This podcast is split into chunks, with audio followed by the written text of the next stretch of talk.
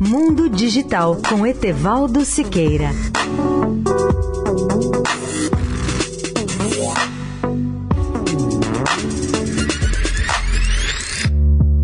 Olá, amigos da Eldorado.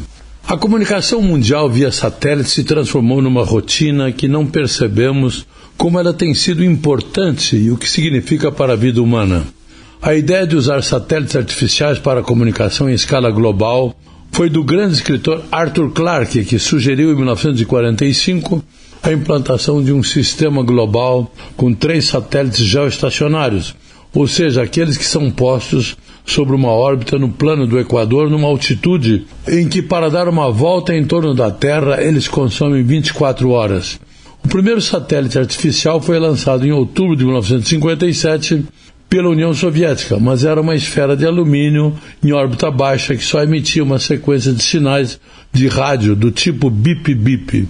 Os satélites de comunicação só se tornaram realidade mundial a partir de 1963, com o lançamento do primeiro satélite geoestacionário que realmente funcionou, que foi o satélite Syncon 2. O Syncon 1 explodiu.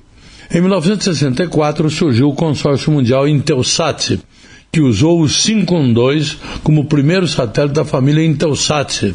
Desse modo, esses satélites parecem estar estacionados ou parados sobre um ponto da Terra, por isso se chamam geoestacionários.